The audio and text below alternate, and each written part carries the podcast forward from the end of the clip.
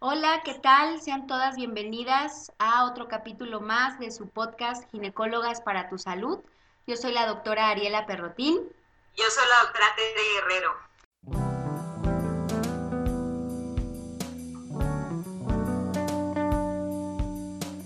Y el día de hoy les traemos un súper tema con alguien muy profesional el tema les va a interesar muchísimo porque es un tipo de alimentación que podemos decir ha estado de moda o mucha gente la ha estado hablando y llevando a cabo. Y el tema de hoy es la dieta ketogénica en la ginecología. ¿Y a quién tenemos hoy de invitada, Tere? Bueno, pues hoy tengo una súper invitada, me da mucho gusto que nos comparta mucho de su conocimiento que tiene en el tema. Pues es una amiga muy querida que conozco ya desde hace algunos añitos, poquitos, no muchos. Nos conocemos de algunos años desde la Facultad de Medicina y pues coincidió que las dos hicimos ginecología. Y pues bueno, ella es la doctora Adriana Gutiérrez. Ella está en la ciudad de Monterrey y pues bueno, les voy a platicar un poquito acerca de su experiencia. Ella es egresada de la Facultad de Medicina de la Universidad Autónoma de Coahuila se formó en la especialidad de ginecología y obstetricia en el Instituto Tecnológico de Estudios Superiores del TEC de Monterrey. Ella hizo sus prácticas allá en la ciudad de Monterrey. Ella se dedica a lo que es la consulta en el medio privado. Es socia fundadora de CEDITEC, que es un centro de desarrollo de inteligencia emocional. Ella se ha desarrollado mucho en todos estos temas de mindfulness, que justamente ahora están muy, muy en, en boga y la gente los empieza a tomar en cuenta y también es asesora nutricional. Además de ser ginecóloga, ella se ha especializado mucho en la parte nutricional y pues bueno, es, es, de lo que el día de hoy la vamos a aprovechar y nos va a hablar acerca de esto de la, de la dieta cetogénica, de la famosa dieta keto. ¿Cómo estás, Adri? Bienvenida. Muy bien, muy bien, muchas gracias por, por invitarme y gracias por la, por la presentación, Tere, Ariela, un gustazo. Muy bien, pues como bien decías, Tere, vamos, vamos a exprimirte el día de hoy, Adri, porque la verdad es que creo que, es poca la gente que hoy en día no ha escuchado hablar de esto. Eh, la verdad es que creo, desde, desde mi punto de vista, fue como un boom, ¿no? La gente la vio como la panacea, como la solución a todos sus problemas. Y, y sí, en parte es así, que es por eso que, que quisimos invitarte el día de hoy. Pero si te parece, vamos a entrar de lleno al tema para todas las que nos escuchan si existe alguien que no sepa o que no se haya enterado y que apenas nos escucha, ¿nos podrías dar una explicación de más o menos, muy a grosso modo, pero qué es esta dieta cetogénica? Sí, claro que sí, con mucho gusto. Fíjense, esta dieta como dices se puso de moda hace relativamente poco, todo el mundo se subió al tren de la onda keto y la verdad es que a mí me, me empezó a gustar mucho, llamar la atención, porque tengo un, primo que es doctor, fíjate, que es ketomán aquí en México, aquí en Monterrey. Entonces, una vez, la verdad es que yo antes, no sé si ustedes lo hagan o si tengan colegas así, yo antes le mandaba a todos mis pacientes que tuvieran problemas de, de sobrepeso o algo relacionado con eso, se los mandaba a él. Y una vez me dijo, oye Adri, de verdad, de verdad, no te interesa aprender nada de, de todo esto, o sea, es, es, tan obvio, ¿no? Entonces me puse yo a investigar, me, me caló en el orgullo, la verdad, y me puse yo a, a, formarme en esto, ¿no? Junto con él y con otras personas que son aquí en Monterrey pioneras de, de la dieta keto, ¿no? Entonces, la verdad es que empecé a verle el beneficio y lo sencillo que es explicarle, aunque sea los principios básicos de ese tipo de alimentación, a las pacientes que vemos en el consultorio. ¿Por qué? Porque hay un principio que es básico y fundamental. La dieta keto es cetogénica por definición, porque se elimina un grupo de alimentos que es el carbohidrato. En el cuerpo existen, todas nuestras células tienen dos mecanismos diferentes para obtener energía.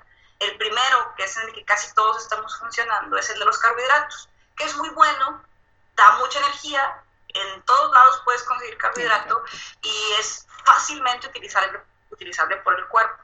El otro motor, que es el de las grasas, de las cetonas, de ahí el nombre de cetogénico, todos tenemos acceso a ese motor cuando apagamos el de los carbohidratos. Entonces la única forma de llegar a esa cetosis nutricional, que es de la que tanto hablamos en esta dieta, es dejando de consumir carbohidratos.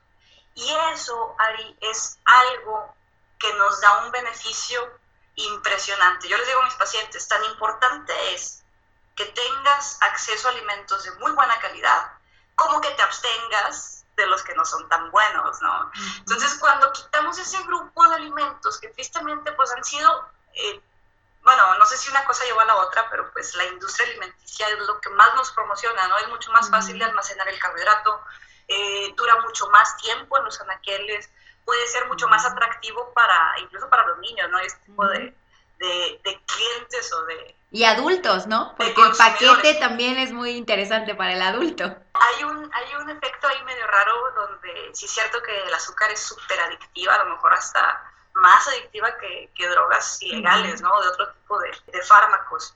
Y que de alguna forma lo hemos permitido, ¿no? Es, es normal que la gente llegue y se compre un pastel, ¿no? Y que, que se coman una porción sustanciosa de, de azúcar que a lo mejor hace 20, 30, 50 o 100 años no comíamos. O sea, las tienditas también, ¿no? En los alimentos, porque hay gente que dice, no, es que yo no como azúcar, pero resulta que comen un montón de pan, comen muchísimo arroz, comen muchísimos cereales, y pero dan por entendido, el azúcar la tienen asociada con lo dulce, ¿verdad? Y, y no necesariamente estamos hablando de eso. Exacto. Fíjate que antes Tal vez en casa de nuestros papás había azucareras, ¿no? Ya en nuestras casas ya no hay. ¿Por qué? Porque ya todo trae azúcar. En realidad es eso, lo que hace que, que la gente ya no tenga que comprar azúcar como tal, ¿no? Para endulzar sus cosas. Y pues también la tendencia de que cada vez hay más conciencia en ese sentido y otras opciones que se han abierto y que la gente está prefiriendo ahorita otro tipo de alimentos, tal vez edulcorantes o sustituir, ¿no? Con, con ingredientes de mejor calidad o, o que sean más naturales. Que al final, fíjate que ese es mi mensaje. A mí me ha servido mucho, Ari, que las pacientes con esta moda keto se suban al barco keto y si se quieren hacer ketonazis, que se hagan ketonazis. O sea, a mí me conviene más que, que, vean desde el punto de vista estricto el retirar el azúcar para después, ya una vez estableciendo un, un, régimen alimenticio cetogénico como tal, empezar ahora sí a refinarlo, ¿no? Porque al final es muy fácil en este tipo de alimentación excedernos en las grasas y excedernos sobre todo en los productos de origen animal, que también pues no todos son los mejores para el organismo, ¿no? Y que ustedes saben que en la cuestión hormonal, pues sí, a veces nos vemos muy beneficiados de mejorar la alimentación, pero si nos inclinamos hacia estos grupos de alimentos, sobre todo las carnes procesadas, ¿no? Eh, podemos incluso tener una bronca hormonal en el organismo, ¿no? Yo no sé si a ustedes les pase, pero sí, de, repente de mis pacientes keto, es muy fácil que hagamos una mezcla hiperproteica, ¿no? O sea, que hagamos huevo con chorizo, con queso y con chicharrón de puerco para acompañar. Y, y la verdad es que es una bomba, ¿no? También para el cuerpo. Pero yo creo que ya en la toma de conciencia, pues se trata de ir escalonándolo e ir haciendo que cada vez sea más limpio, le llamamos en, en el mundo cetogénico. Existe el keto limpio y existe el keto sucio, que es donde se meten este tipo de productos que a lo mejor no son los, los ideales. Es, que, es que suena muy atractivo cuando, cuando la gente escuchó la dieta keto y cuando la empiezan a ver en los medios, en las redes sociales. ¿Qué les pasa? Lo que tocas decir, Adri, el huevo estrellado con tocino y aguacate y el chicharrón y demás porque cuando los, lo escuchas en teoría, pues suena muy atractivo. Oye, qué padre, me la voy a pasar comiendo chicharrón todo el día, me la voy a pasar comiendo carne todo el día.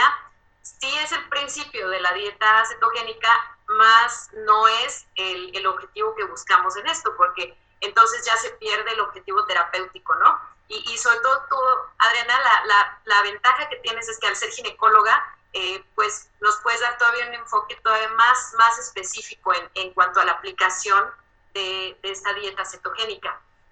Así es, fíjate que a mí me ha servido eh, y me enamoró el cómo las pacientes con ovario poliquístico, que yo creo que ustedes las ven también en su consulta, eh, llegan a romper ese círculo vicioso que es tan característico de la resistencia a la insulina. ¿no? Decíamos la vez pasada, no, no, sabemos qué fue primero, ¿no? Si la, la, alteración hormonal te causa la resistencia a la insulina o si la resistencia a la insulina te causa la alteración hormonal, pero al final la forma de romper eso, pues es quitando el carbohidrato. Se quita el estímulo principal de la insulina, que es la glucosa, y se mejoran los niveles. Y una vez la insulina baja, la paciente puede entrar en lo que llamamos lipólisis, o sea, que empiece a quemar esa grasa que tal vez ha ido acumulando eh, durante muchos años o, en poco tiempo, ¿no? Porque también vemos pacientes que incluso no tienen como tal sobrepeso o que se mantienen en el término que llamamos skinny fat, o sea, que están normales de peso, pero que las proporciones de músculo, de grasa y de agua en el cuerpo pues no son las, las óptimas, ¿no? Y esto de repente, ustedes saben que la grasita periférica funciona también como una, una glándula y que de repente nos bloquean en ese caso, ¿no? Una de cada tres mujeres que van a mi consulta, que les hago ultrasonido vaginal, tienen ovario poliquístico. No sé si la cifra sea más o menos similar allá en la Ciudad de México. Yo veo que allá comen un poquito más, un poquito más natural, ¿no? Todavía mezclan más verduras, conocen más plantas, más hierbas. Acá la verdad es bien fácil por la carne asada, ¿no? Y aquí en Monterrey, donde muchas veces la única verdura fue la cebolla para limpiar la parrilla, pues sí nos ayuda, ¿no? El, el refinar este tipo de alimentación. Pero fíjate que es una por otra, Adri, porque, por ejemplo, yo digo, yo soy de Saltillo, yo conozco la dieta del norte y la puedo comparar con esta dieta de acá de la Ciudad de México, de la zona central del país. Sí es más natural, pero se consume demasiado maíz y demasiadas harinas también. O sea, tal vez no es una dieta refinada, pero las pacientes te lo van a decir cuando les preguntas, que, que además eso es algo bien importante, que creo que todos los médicos y más los ginecólogos debemos de acostumbrarnos a preguntarle a la paciente qué estás comiendo, porque normalmente no les preguntamos, ¿no? O sea, me interesa saber su última menstruación y me interesa saber cómo han estado sus periodos, pero qué comió y qué desayunó, pues, pues no, no siempre lo hacemos, ¿no? Y, y si le preguntas a esta paciente, te va a decir que desayunó un tamal o una tole o una quesadilla eh, a media mañana, o se comió unos chilaquiles porque es la comida normalmente, y en la noche tal vez es en otro tamal o unos tacos. Sí, algo muy importante que creo que vale la pena resaltar en esta alimentación, si nos puedes puntualizar, Adri, ¿para quién es esta alimentación? Porque, por ejemplo, tocábamos, eh, tocabas muy importante el tema del ovario poliquístico. Y lo dices muy bien, las, las pacientes ya nos llegan y literal muchas de ellas es característico, ¿no? El, el ver que ella es una paciente con un sobrepeso o incluso obvio con una obesidad, ya obvio que acude con nosotros por trastornos de su menstruación, ya casi entrando, ¿no? Si lo decimos siempre, entrando por la puerta ya diagnosticas el ovario poliquístico. Pero muchas de ellas, aunque sí es cierto que les preocupa, por supuesto, el sobrepeso, su obesidad, y como dices, Tere, o sea, cuando les empiezas medio a indagar de, a ver, cómo es tu rutina, cómo es tu vida, pues ya, ya te das cuenta como por, por dónde va el asunto. Esta alimentación es para todas las mujeres, para quien quiera ir y, entre comillas, no solo bajar de peso, sino mejorar su alimentación o la diriges más como hacia un grupo de, de mujeres, ahora que hablamos de ginecología, pero un grupo de mujeres en específico. Pues mira, Ari, en mi consulta yo trato de que toda mujer con la que yo tenga una interacción tenga beneficio de, de por lo menos intentarlo, ¿no? No es para todo el mundo, depende mucho de lo que cada quien esté buscando, ¿no? Habrá gente que diga, oye, pues si yo me esmero en comer bien, no tengo problema con eso, ¿no? Pero la gran mayoría de la gente que va en mi consultorio sí tiene esa área de oportunidad, ¿no? Porque a veces ni siquiera tenemos conciencia de, de, de, esto y que yo les digo, cuando empiezas a, hacer conciencia de que todo lo que entra a tu cuerpo va a formar parte de ti, te haces más selectivo con lo que con lo que comes, ¿no? Y te digo, yo lo veo como el primer escaloncito para mejorar hábitos alimenticios en, en todos los sentidos y para toda la gente. Sí, con espe o sea, específicamente para pacientes con ovario poliquístico, para pacientes con resistencia a la insulina, uh -huh. para pacientes perimenopáusicas que empiezan a tener cierto descontrol hormonal. Yo creo que esos son mis tres blancos en general, uh -huh. pero si la paciente va conmigo a rutina, uh -huh. eh, a una revisión de Papa Nicolau, de una chequeo anual, y ya existe el, el, sobrepeso, por ejemplo, pues se complica un poquito. Yo no sé en qué momento va a empezar a ser omisión y que sea ahora sí como, como una negligencia, ¿no? El no hacer una claro. una intervención oportuna cuando a lo mejor va a verte por otra cosa. Le digo yo a mi primo, porque él da consulta exclusiva, exclusivamente de nutrición. Digo, sí, pues a ti van a verte ya con la idea de bajar de peso. Uh -huh. Muchas veces en el consultorio me toca decirle que le toca bajar de peso, ¿no? Y muchas veces hasta ahí es donde hacemos el clic de que sí tiene que ver lo que me está pasando con lo que estoy comiendo. ¿no? Entonces, en ese sentido, yo, yo incluso las invito y las exhorto a que a todas las mujeres que, que pasen por su consulta tengan por lo menos algo de información, ¿no? A lo mejor aunque sea un comentario o aunque sea una felicitación, porque también a veces las pacientes llegan y son súper fitness y, y, comen súper bien y no lo consideramos, o sea, también deberíamos de felicitarlas y, y darles así una estrellita y ponerles eh, un reconocimiento porque pues muchas veces también son ellas las que invitan a las pacientes a hacerse keto. Fíjate que, de, por ejemplo, de la comunidad científica a lo mejor no hay mucha información, incluso apenas empieza a haber investigación en este sentido de cómo beneficia el ovario poliquístico, pero existen comunidades de mujeres que tenían ovario poliquístico, que se pusieron a hacer dieta cetogénica o otro, otro tipo de dieta bajo en carbohidratos, se vieron tan beneficiadas que se embarazaron o, o, se sintieron bien y se curaron del ovario poliquístico, empezaron a, a, invitar a otras mujeres a hacer lo mismo. ¿no? ahorita hay comunidades de que toma más en todo el mundo, sobre todo en Estados Unidos, ¿no? Eh, y aquí empieza a ver también ya toda esta onda, digo, no tan marcado de la comunidad médica, pero pues ya existen las... Creo que algo súper interesante que dices y que me encanta es esto de hacer una consulta integral, porque justo de, las, de los tres blancos que tú decías, son pacientes que muchas veces te llegan a la consulta y están con tres, cuatro medicamentos. Estoy segura que a las tres nos ha pasado. Tomo eh, metformina, tomo anticonceptivos, eh, si me quiero embarazar ya me dijeron que tengo que llevar un tratamiento, eh, estoy haciendo, o sea, de repente ya es una mujer de que nos gusta 30 años, 20 y algo, 30 años, que ya te dice que ya pasó por cuatro anticonceptivos, ¿no? O sea, llega un momento en el que creo que si tú les puedes ofrecer el, a ver, quítate todo esto o vamos a ver qué te podemos eliminar. Eh, eh, como decías muy bien, ¿no? Aprendamos a comer, eh, intentar inmiscuir a estos pacientes en, checa qué comes, literal, cómo te estás curando con comida, con ejercicio. Creo que les podemos llegar a cambiar la vida o ellas mismas cambiarse su vida, obvio para bien, pero me encanta la idea de esto que comentas de integral, ¿no? No, solo te voy a hacer tu papá Nicolau y tu chequeo, pero también te voy a prevenir de enfermedades eh, crónicas, te voy a ayudar a que tengas el peso que quieres y por supuesto a las aquellas que están en, busca de un embarazo, que les digas y de paso puede ser que empieces a ovular regular y si quieres, te... no, bueno, yo creo que salen pero brincando en un pie de gusto, ¿no? Sí, es la idea, es la idea. Fíjate que antes yo les yo les decía a mis pacientes, en alguna ocasión les dije, porque todavía tengo por ahí alguna paciente que hace poco me lo recordó, dijo, Adri, pero si tú me dijiste que comiera 5, 6, 7, 8 veces, ¿no? Al día y, porciones chiquititas, ¿no?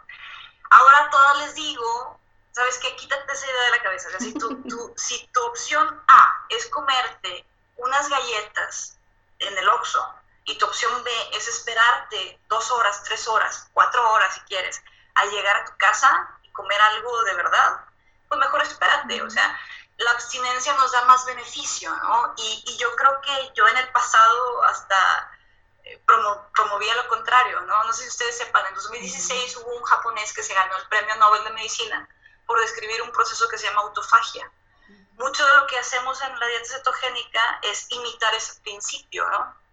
O conducir a, a que el cuerpo entre en un estado similar, ¿no? Primero vemos la cetosis nutricional y en algún momento empieza a ver esta parte de la autofagia, ¿no?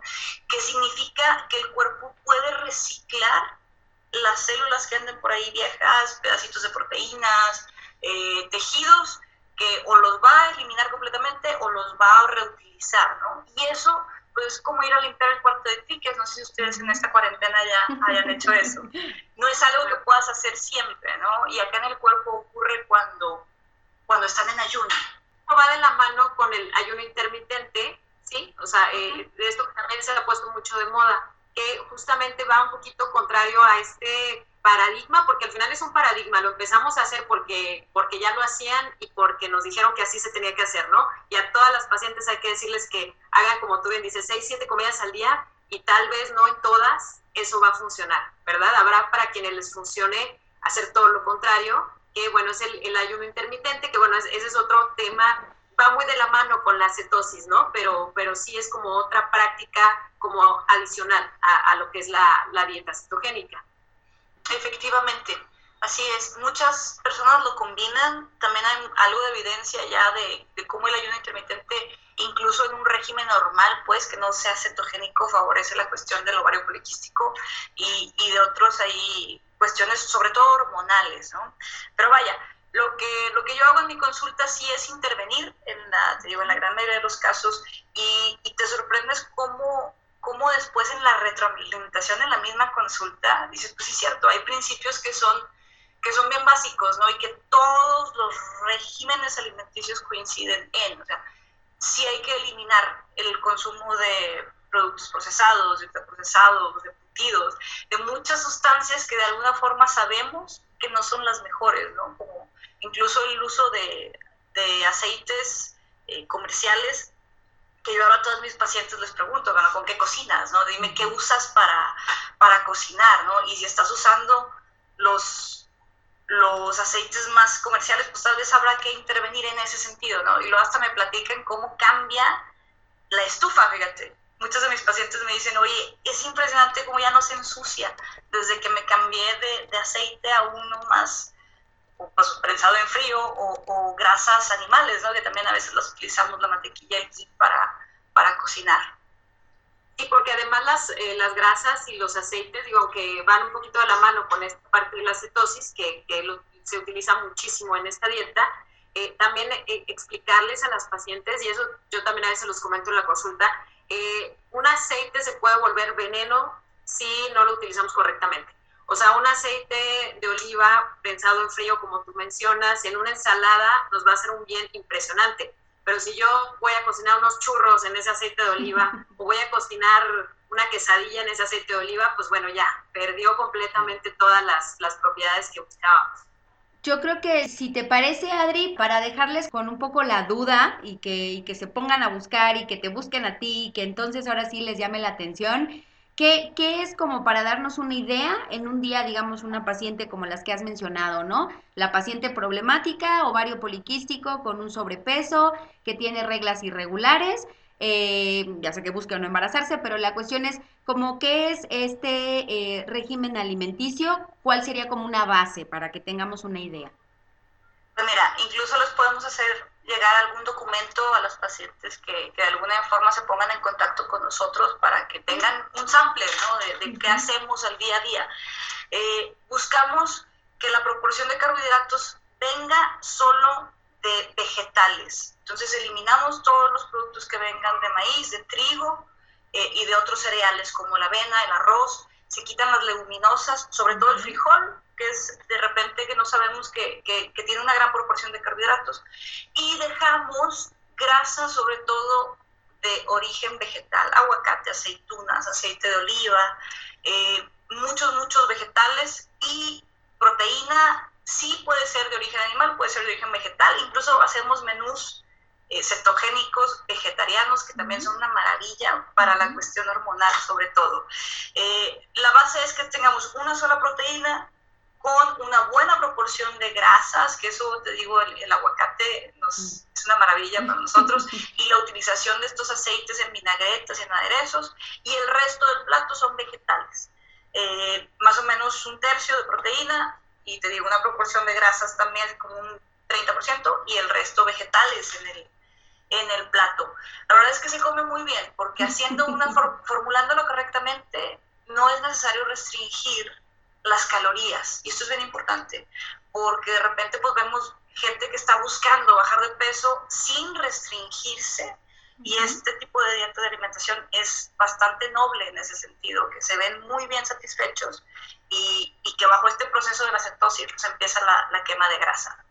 Okay. El, el, factor dulce, digámoslo así, eh, muchos estamos acostumbrados a oír que que la fruta es saludable, ¿no? Entonces come fruta, eh, llévate como colación una fruta. Eh, ¿qué, ¿qué, les podemos decir a estas pacientes que quieren iniciarla, pero que esté como síndrome de abstinencia, ¿no? Me falta lo dulce, me falta el postre. ¿Sí lo experimentan y qué pueden hacer si es que llegan a sentirlo?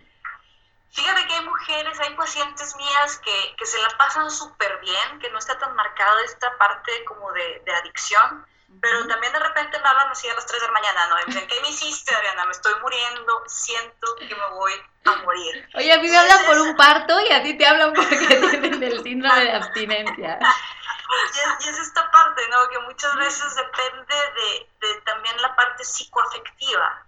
A veces tenemos muy relacionada la comida, el, el dulcecito, el sabor rico con, pues, con el amor, el apapacho, eh, para mitigar la ansiedad, muchas cosas que vemos relacionadas a, la comida, ¿no? Hay que, hay que especificar bien eso, porque existe el síndrome de abstinencia, pero eso lo podemos solucionar, ¿no?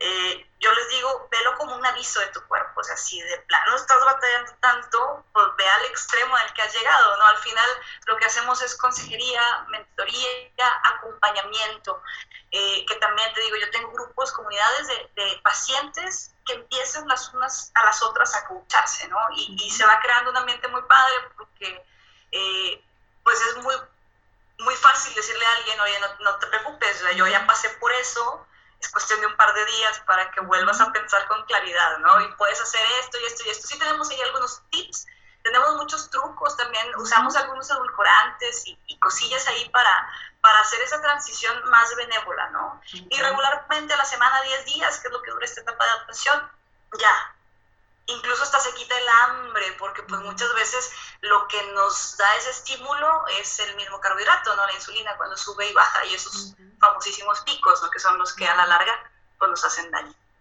Sí, y es que fíjate, acabas de mencionar algo muy importante en este régimen. Yo creo que cualquier cambio alimenticio requiere de un acompañamiento, ¿no? Por eso es que siempre eh, sugerimos que sea acompañado de un especialista ya sea un nutriólogo, un médico que sea eh, especializado en parte de nutrición.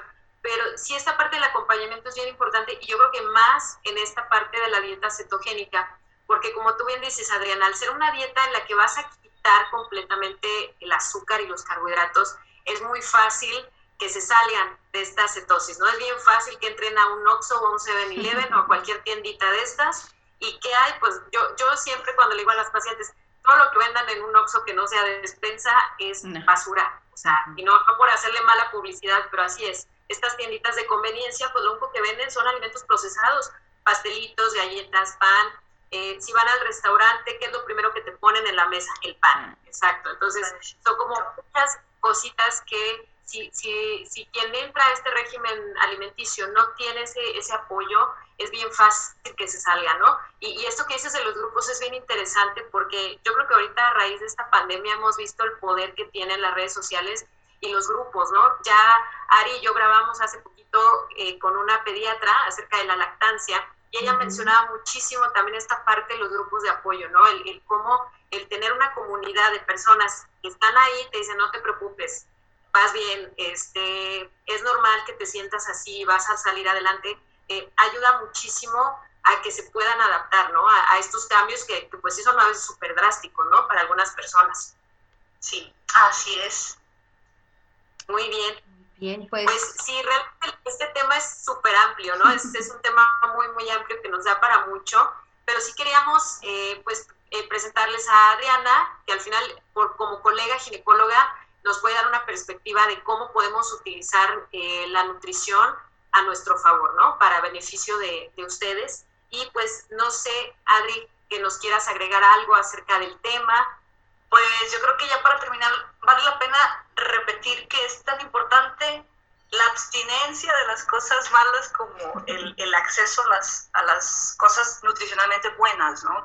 Eh, los dejo con ese mensaje y con que el objetivo principal siempre pues es que, que hagamos ese clic, ¿no? De la relación que existe entre lo que comemos y lo que nos pasa, que te digo que todavía me encuentro yo gente muy inocente que, que dice, ¿en serio tiene algo que ver?